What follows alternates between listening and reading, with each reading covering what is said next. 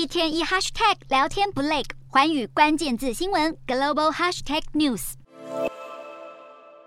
超微 AMD 第四代 EPIC 处理器 Genoa 十号亮相了。新推出的高效能运算与资料中心处理器，核心数量高达九十六颗，能支援更快的记忆体，功耗也更低，无论是性能还是效能都大幅提升。这巨大的改变，少不了代工生产的台积电。这回采用五纳米制程、Zen 4架构等，而超微的这份喜气似乎也蔓延到台积电了吗？媒体传得沸沸扬扬，但台积电对于规划尚未确定。不过有一项倒是很肯定，那就是在美股四大指数飙升，尤其费城半导体狂涨超过百分之十的激励下，台积电美国存托凭证 ARD 同步劲扬百分之八点九，价位站上七十美元关卡，来到七十点八四美元，较台北交易溢价百分之十点六一。至于半导体尾影设备厂。艾斯摩尔斗大标题写着将启动高达一百二十亿欧元的股票回购计划，而且预计到二零二五年收入将达到三百亿至四百亿欧元。更令人振奋的是，设备订单已超过目前的供应量，因此预计未来十年将实现增长，扩大产能的计划势在必行。